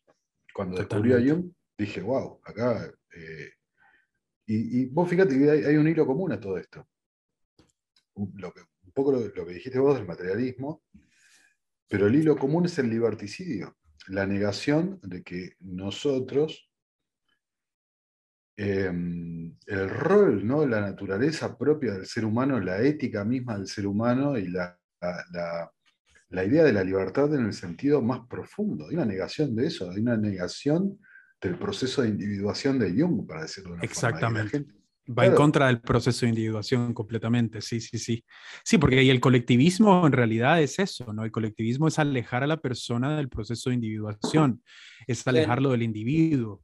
En algún punto profundiza mucho más un esquema de control de esa manera. Al no tener individuos eh, diferenciados y en una búsqueda hacia sí mismos, es mucho más fácil crear como que una influencia que los aglomere y que de esa manera puedan ser dirigidos con mucha mayor facilidad. Sí, voy a volver a un tema de antes de la charla, por eso dije, voy a contestar lo que me parece. eh, porque antes se habló de las sociedades secretas y, como cortamos del bloque no, no, llega a, desarrollar esto. Es verdad lo que dijeron. La negación de la gente a que las sociedades secretas existan. Pero, o, sea, es algo tan básico, más allá de que yo he estado en una sociedad discreta, eh, es algo tan básico como que si yo ahora me junto con el, vecino del departamento del lado y decimos, che, vamos a echar al administrador del consorcio de este edificio, después sumo a otro, o sea, pasa en todos lados. La gente que se, se, se une en sus intereses y tratan de impulsar una agenda. ¿Cómo no va a pasar a nivel masivo de este mundo. Claro. Por supuesto. Eso es lo que yo siempre he pensado. Sí. Pero es, insólito. Ahora, esta gente, claramente, yo por haber estado en una sociedad de este tipo, eh, te das cuenta que funcionan como sociedades eh, secretas y en algunos casos sociedades discretas. Es muy evidente. Sí, como la masonería que se, que se autodomina como sociedad discreta, ¿no? Claro es muy, muy evidente que el funcionamiento de estos grupos es, de, ese tipo. Lo que pasa es que la gente ya tiene un prejuicio, un preconcepto, una programación para eh, considerar imposible que sus benefactores y los líderes sociales y las, estas luminarias estén realmente conspirando para eh, dañarte y en algunos casos cancelarte, ¿no? Eh, literalmente las piedras de, Georgia de ejemplo. ¿no? La, a ver, em, eso creo a grosso modo. Ahora, como dijimos varias veces en esta charla, hay, es el hombre el que eh, usa las herramientas para el bien o para el mal. ¿no? Un martillo, y estoy eh, tirando una perla simbólica, esotérica, que es algo que suelo hacer en mis videos, pero poca gente lo puede identificar. Un martillo puede ser utilizado para construir o puede ser utilizado para matar. Totalmente. Es el hombre el que lo empuña, el que elige. Y el conocimiento, la espiritualidad, el conocimiento sagrado, esotérico, que está justamente velado a, la gran población, a la mayor cantidad de la gente, hay personas que lo usan para el bien y hay personas que lo usan para el mal. Hay personas que quieren divulgarlo, abrirlo y ver qué pasa. Hay personas que quieren dejarlo en círculos cerrados y cada vez más cerrados. Y entrando, entrando en este tema me parece interesante porque si te das cuenta, los griegos tenían los misterios menores y los misterios mayores, ¿no? Y los misterios mayores eran para una pequeña élite y los menores eran para, para el vulgo. ¿Vos crees, y esta es una pregunta que tenía eh, planteada, pero no sabía si íbamos a llegar a un punto tan profundo en la conversación, eh, aquí, aquí tengo la pregunta, así me la tengo más clara, ¿no? ¿Crees que esta élite, eh, no, perdón, perdón, ¿crees que esta élite tiene algún tipo de incentivo religioso, esotérico o filosofía metafísica? detrás de sus planes, evidentemente materialistas, cientificistas y todos. ¿Crees que hay algo eh, que, esotérico detrás de todo esto? Algo que, que, si bien utilizan obviamente eh, muchas armas esotéricas de simbolismo y de, manipulación psicológica y todo, ¿crees que, son más ateos o crees que son más, más eh, tienen algo, algo, algo religioso en, su culto, digamos, por así decirlo? Mm, yo creo que sí, tiene un aspecto religioso, pero no en el sentido que podemos identificar de, eh, como generalmente entiende la gente como por religión. Yo, o sea, creo que tienen determinados pilares de pensamiento, dogmas de pensamiento establecidos, y en base a eso eh, es donde trabajan. ¿no? Creo que el principal pilar, lo dijimos en esta charla, es lo de Harari. ¿no? El hombre, Dios, el hombre eh, eliminando la evolución natural y forzando, trascendiendo el rol, eh, tomando un lugar de superhombre, digamos. Eh, creo que eso lo ven en un sentido dogmático religioso. creo que también que es una, una mala interpretación, es mi criterio, mi humilde criterio, es una muy mala interpretación del conocimiento esotérico. No, totalmente. Totalmente. Pésima interpretación y ojalá leyeran más a Jung, para, ¿no? como para una cosa intermedia antes de lecturas más, más simbólicas y más profundas. Pero creo eso, que es una pésima interpretación.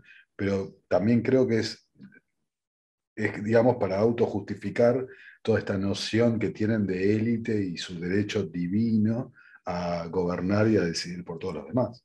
Claro, y ahí viene, ahí viene otra pregunta que tenía en mente y justo se une con esta perfectamente. ¿Tú crees que ellos tienen una visión de, de que lo que están haciendo es por el bien de la humanidad y que los fines justifican los medios? ¿O simplemente crees que son psicópatas que quieren destruir todo y, hacer un caos y, esclavizar? Porque a veces se me hace muy difícil creer que tanta gente se una simplemente para destruir. Y, yo, yo digo, tal vez sí, están destruyendo sin saber que están destruyendo, pero les falta un, pilar de conocimiento y ese pilar de conocimiento que les falta los hace creer de que, de que, de que, es, de que el único camino para que el ser humano pueda convivir de una manera utópica, en su utopía fantasiosa, es controlando a los seres humanos. ¿Vos crees que, en, su último, eh, o sea, su última, eh, eh, digamos, misión es, es, algo que tienen como algo bondadoso, como algo como que es la única forma de vida? ¿O crees que simplemente no, no es así? ¿Cómo, cómo? Porque es algo muy curioso que, siempre me, me pregunté. es una muy buena pregunta y creo que la respuesta es esta. Vamos a poner nombres propios para que se entienda. Greta Thunberg. Para mí, Greta Thunberg cree dogmáticamente que está salvando al mundo. Eh, ponele, Jamie Dimon, que es el CEO de JP Morgan, creo que él cree, bueno, eh, aprovechemos nuestra posición de poder para robar todo lo que se pueda. Eh, creo que los que están arriba de ese nivel, que estamos hablando de, eh, es, difícil de, decir esto porque son cosas ¿no? que se pueden, pero, pero bueno, hay que hacer el rastreo histórico. Estamos hablando de la, estas familias bancarias elitistas que vienen de la nobleza negra, que vienen... Eh, Jesuitas. Exacto. Eh, yo creo que esa gente que ya eh, hay que ponerse en el lugar, ¿no? Sí. Es gente que la. Me acuerdo de Patrick Wood, decía este comentario: decía, yo tengo 100 mil dólares en el banco. El tipo aquel tiene 10 millones de dólares en el banco. Pero esta gente, ellos son los dueños del banco. ellos tienen, ellos eh, van ahí, bueno, tráeme una bolsa con, con un millón, dos millones. O sea, esa gente que ya, digamos, ha trascendido las necesidades materiales que podemos tener todos nosotros, tienen otro tipo de necesidades. Totalmente. Quizás, quizás algunos consideren eh, que están cumpliendo una misión, algunos consideren que realmente el planeta eh, requiere reducir la población al 20%, como lo han escrito. Hay de todo. Sí, como está, por ejemplo, el caso de, y a mí esto siempre me ha parecido muy curioso, está el caso de la familia Rockefeller, que tenés a David Rockefeller, que ya murió obviamente, y está Lorenzo Rockefeller. David Rockefeller, un tirano completo, y Lorenzo Rockefeller, que es de la misma familia, el hermano, empezó a, a, a, a, dar dinero para, para, para, investigar el fenómeno ovni y, y cosas de este tipo. Y y, para, para, investigaciones realmente, eh, digamos, interesantes y, que, que, que, tienen algún, algún beneficio para la humanidad. Pero por el otro lado, por el otro lado tenés al hermano, el hermano, el gemelo malvado, ¿no? Y yo creo que esto también puede suceder en todas las, las familias y, y, en términos así elitistas globales, que si bien eh, hay, un, deseo de poder y de control inmenso. Creo que también hay, hay gente en esos pilares de poder que, que están haciendo lo posible para, para, para, para girarlo de, otro modo, ¿no? Es, y, pensarlo, o sea, creo, creo que es... es eh, no, creo que todo sea tan malo, como que creo que hay gente en esos, en esos niveles de poder que, que realmente quieren hacer el bien y están haciendo lo posible, pero a veces les, les falta un poco de influencia y, tienen mucha resistencia, no sé. No sé, pero bueno, ahí sí nos vamos a otro tema mucho, un, rabbit, un rabbit hole bastante profundo. no, eh, eh, lo que pasa es que hay, hay un punto central. E, ellos capaz que están absolutamente convencidos de que están haciendo el bien. Claro, esa es la, la pregunta. Pero han caído en una arrogancia en un lugar que eh, o sea, no, no, no, de ninguna forma tenés la autoridad, porque nadie te la dio, ni es moral que consideren. O sea, no tenés la autoridad para decidir el destino de la vida de otra persona. Totalmente. Eso es, tiranía. Y, esta gente realmente, o sea, antes me habían preguntado de los materiales, ¿no? yo recomiendo muchísimo el trabajo de Ian Davis, que es el autor del libro Pseudo Crisis de 2020, pero no búsquenlo por la palabra que va. Me pasaste el libro, sí, me lo pasaste el PDF. Sí, sí, sí. Eh, eh, ese periodista es fantástico y él en, el libro, eh, sí, en el libro, dice: esta gente cree religiosamente, dogmáticamente en un par de cosas. Creen que tienen un derecho divino, el que viene del concepto de los reyes. Sí, de la sangre azul, etcétera, sí que son una nobleza, que son una élite realmente y que tienen la, que son los encargados de que la, raza humana, la especie humana, eh, continúe en este planeta, no se extinga, ¿no? Y si hay que hacer lo que hay que hacer, hagámoslo. Delirio de grandeza inmenso, claro. Inmenso, y, que y también son todos, y esto o sea, es muy evidente, porque lo escriben, son todos maltusianos. Todos creen en las ideas maltusianas. La, población. Claro, la eugenesia y todo este, todo este rollo. Sí, es, es, yo creo que Hollywood también es, es, un, es una representación de eso. O sea, tú te das cuenta, el, mundo de Hollywood, la gente vive como en un sueño, como en una burbuja, y creen que son eh, jueces morales de lo que debe ser. Leonardo DiCaprio con el clima, eh, toda esta gente, como que, y yo, yo creo que hasta cierto punto ellos se lo creen porque viven en un ambiente de narcisismo tan extremo y todos se los dan y, tienen una, una grandeza impresionante que, que que hasta cierto punto los podés eh, como, como te, da hasta cierta lástima, ¿no? Porque no, no es culpa de ellos, crecieron en ese ambiente, la aristocracia también creció en ese ambiente y hasta cierto punto lo único que les enseñaron es que sí, nosotros somos los dueños del mundo y, es nuestra responsabilidad dirigir hacia dónde, hacia dónde el mundo se, se mueve, ¿no? Y eso, eso es también un punto psicológico que hay que tomar en cuenta. No hay que aceptar lo que están haciendo, obviamente hay que luchar con todo lo que se puede contra eso, pero también hay que entender el, desde qué psicología vienen y de dónde viene su educación, etcétera, etcétera.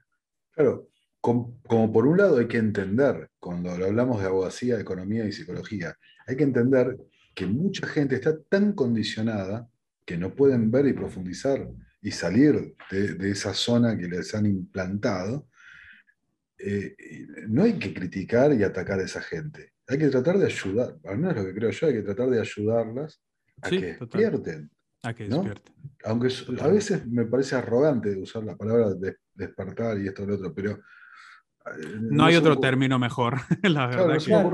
Yo creo que también es por ahí el brindar nuevas perspectivas fuera de ese condicionamiento que está apareciendo muy de lo cotidiano, muy habitual. Como te crean todo ese contexto y que al no tener como una perspectiva diferente, una mirada un poco tangencial, uno, o sea, se pierde por ahí de, otras realidades también. Sí. Bueno, por un lado está la gente que le, le pasa todo lo que están describiendo, que están tan condicionados, pero por el otro lado también está lo que dijeron, el tipo que nació en su cuna elitista y está eh, también condicionado a ese pensamiento. Pero también hay muchos en el medio que son idiotas útiles y hay muchos otros que están aprovechándose. Leonardo DiCaprio, que lo nombraste, es, eh, yo lo mostré en mi video, es parte del programa del Foro Económico Mundial los Young Global Leaders. Entonces no podés ser tan eh, idiota de estar eh, hablando del cambio climático y demás y esto y lo otro, y ir en un jet privado, mandar a, la, chica que te arregla las, cejas en un avión privado para que vaya a una entrega de premios. O sea, o Greta Thunberg, ¿no? que hacer todo el circo que hace y después ir en un yate que está contaminando más que. O sea, esa gente, o, digamos las cosas, o, son muy idiotas, o son parte de soldados de este sistema porque se están beneficiando de eso. Claramente. Yo creo. Yo, perdóname y termino con esto. Que sí, sí, claro. en uno de los videos míos, el de la economía de la escasez, y miren qué visionario que, fue realmente, pero no por un mérito mío, ¿no? Y antes que me dijiste de las fuentes, porque no hay que informarse, esto se lo digo al espectador, no hay que informarse por CNN, no hay que informarse acá en Argentina por La Nación, Clarín, etcétera, etcétera. Primero, hay que ir a la fuente original. La fuente original es el Foro Económico Mundial, la Comisión Trilateral, el Consejo de Relaciones Exteriores, documentos del Departamento de Estado de Estados Unidos, etcétera, etcétera, etcétera. Esos son los, la primer, el primer lugar donde hay que profundizar. Y después hay que empezar a buscar los periodistas que se dedican a, analizar críticamente esas cosas, pero en serio, periodistas que, ¿cuál es el, digamos, la señal que tienen que buscar? ¿Quién lo financia? ¿Ok? Antes dije a Ian Davis, ¿quién lo financia a Ian Davis? No lo financia el Estado. ¿Ok? a terapia liberal, ¿quién lo financia? lo financia algunos eh, espectadores que hacen alguna donación, porque YouTube, y esto lo hablamos antes de salir al aire, eh, eh, no, se los terminé de decir en ese momento, YouTube, o sea, por ejemplo, me negó la monetización argumentando que mi contenido era dañino para la comunidad de YouTube. Pero sin embargo, no me, no me eliminan el canal, porque a ellos les conviene también tener vistas, tener gente en el sistema. Totalmente. Pero entonces la clave es esa quién está financiando la información. Total. Em, y también, y también creo, también creo que tiene que ver, por ejemplo, en Estados Unidos sucede algo que están los conservadores, los republicanos y están los demócratas progresistas, y te das cuenta de que por un lado, los conservadores tienen periodistas que le atinan un poco más a la verdad, ¿me entiendes? Como que hay algo ahí que está sucediendo con, con los conservadores, pero llegan a un punto donde hasta cierto punto llegan y su, su, su, ala política los consume y dejan de decir la verdad, ¿no? Como que, como que si bien llegan un poquito más a un punto verídico, todavía tienen, están alienados, alienados, alienados a, algo, están siempre, tienen, tienen, tienen un, un, un, equipo, ¿no? Entonces creo que, como vos decís, hay que buscar a gente que, que simplemente es autosuficiente, que no tiene ningún tipo de de financiación externa que no tenga alguna corporación y también creo que eh, tampoco una alineación política específica, porque ahí empieza también a haber una, una, agenda. Tiene, tiene algo, tal vez sí dice un poco de verdad, pero al fin de cuentas está eh, eh, hablando, expresándose para beneficiar a una, a una, a un, a un, a una agenda política, etc. Sí, la, respuesta a eso, y, ya llegando al final, me parece buenísimo que hayas sacado este tema. ¿Por qué? Porque a mí me genera un, malestar tan grande en habla hispana, en castellano, en español, como queramos, ¿no? para el público nuestro. Sí. Es terapia liberal, Los Liberales, el canal de Nicolás Moraz, sí. y Lorenzo Ramírez en su espacio con César Vidal. Lorenzo Ramírez en particular. Eh, después, no hay gente asociada con, o sea, gente con ideas liberales que esté tocando estos temas, cuando la libertad se está jugando en esto. La libertad se acaba con las CBDCs, la libertad se acaba con la visión tecnocrática, la libertad se acaba cuando implementan el crédito social y un montón de cosas que no llegamos a tocar, ¿no? La idea de la moneda respaldada por las commodities y las materias primas. O sea, la libertad se acaba ahí. Se acaba ahí. Ahora, sin embargo, hay mucha gente del espectro conservador, y en Estados Unidos se ve sobre todo, como bien dijiste, que sí tocan el tema del gran reinicio y el, rol del Foro Económico Mundial. Pero ¿cuál es mi visión? Que fallan en el, en el diagnóstico. ¿no? O, perdón, en la solución, ¿no? la, la implementación de, de cómo salir de acá, la, la, macrovisión del tema. ¿Por qué? Porque tiene un punto de vista cuya solución depende en última instancia de vuelta en el De un partido político, claro. En un partido político. Y entonces.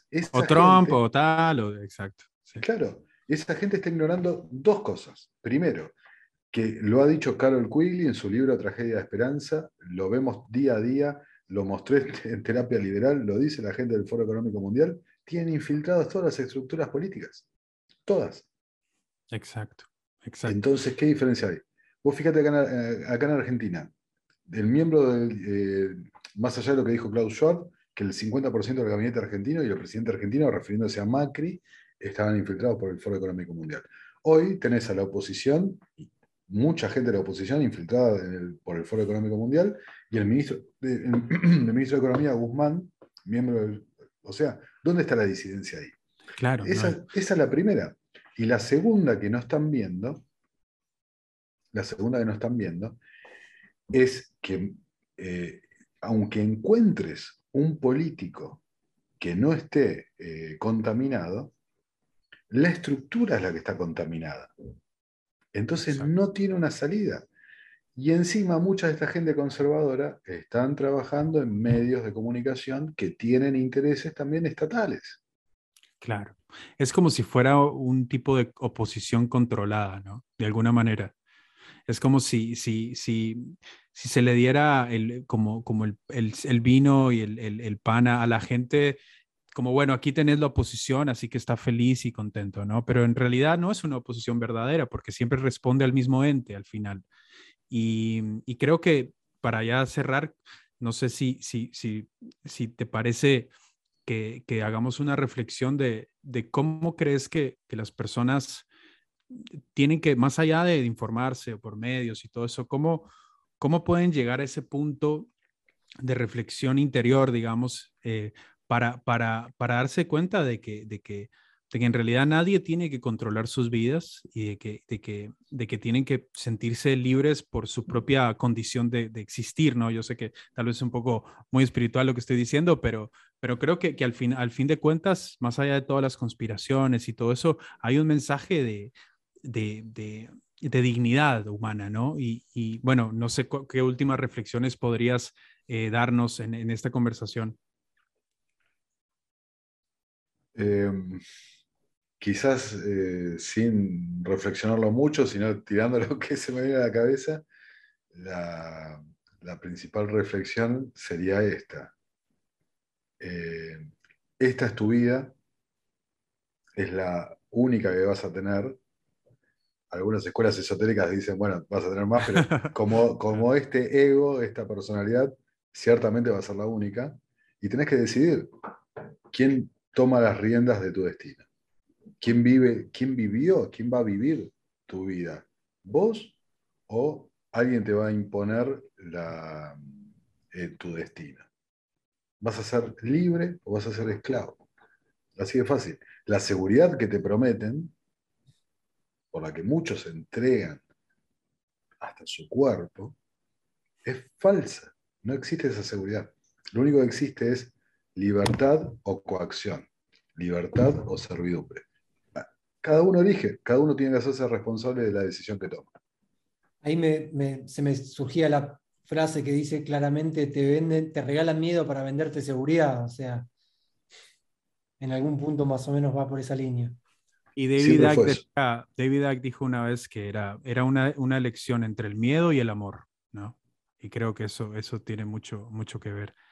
Eh, Nicolás, te agradecemos un montón, de verdad que fue una conversación alucinante. Creo que nos fuimos a dos horas, si no estoy mal, y nos gustaría obviamente tener una segunda parte porque creo que se quedaron muchos temas volando por ahí. Te agradecemos eh, por tu tiempo, por tu conocimiento, por tu, por tu persona y bueno, eh, esperamos verte pronto y, y, hablar de nuevo. Bueno, cuando quieran, eh, no tengo ningún problema, siempre estoy dispuesto a salir y poner la cara y decir estas cosas porque realmente siento que es eh, lo que hay que hacer. Hay que defender lo que nos queda porque van por todo. Exactamente. Bueno, nos hablamos. Suerte. Hasta luego. Gracias. Muchas gracias.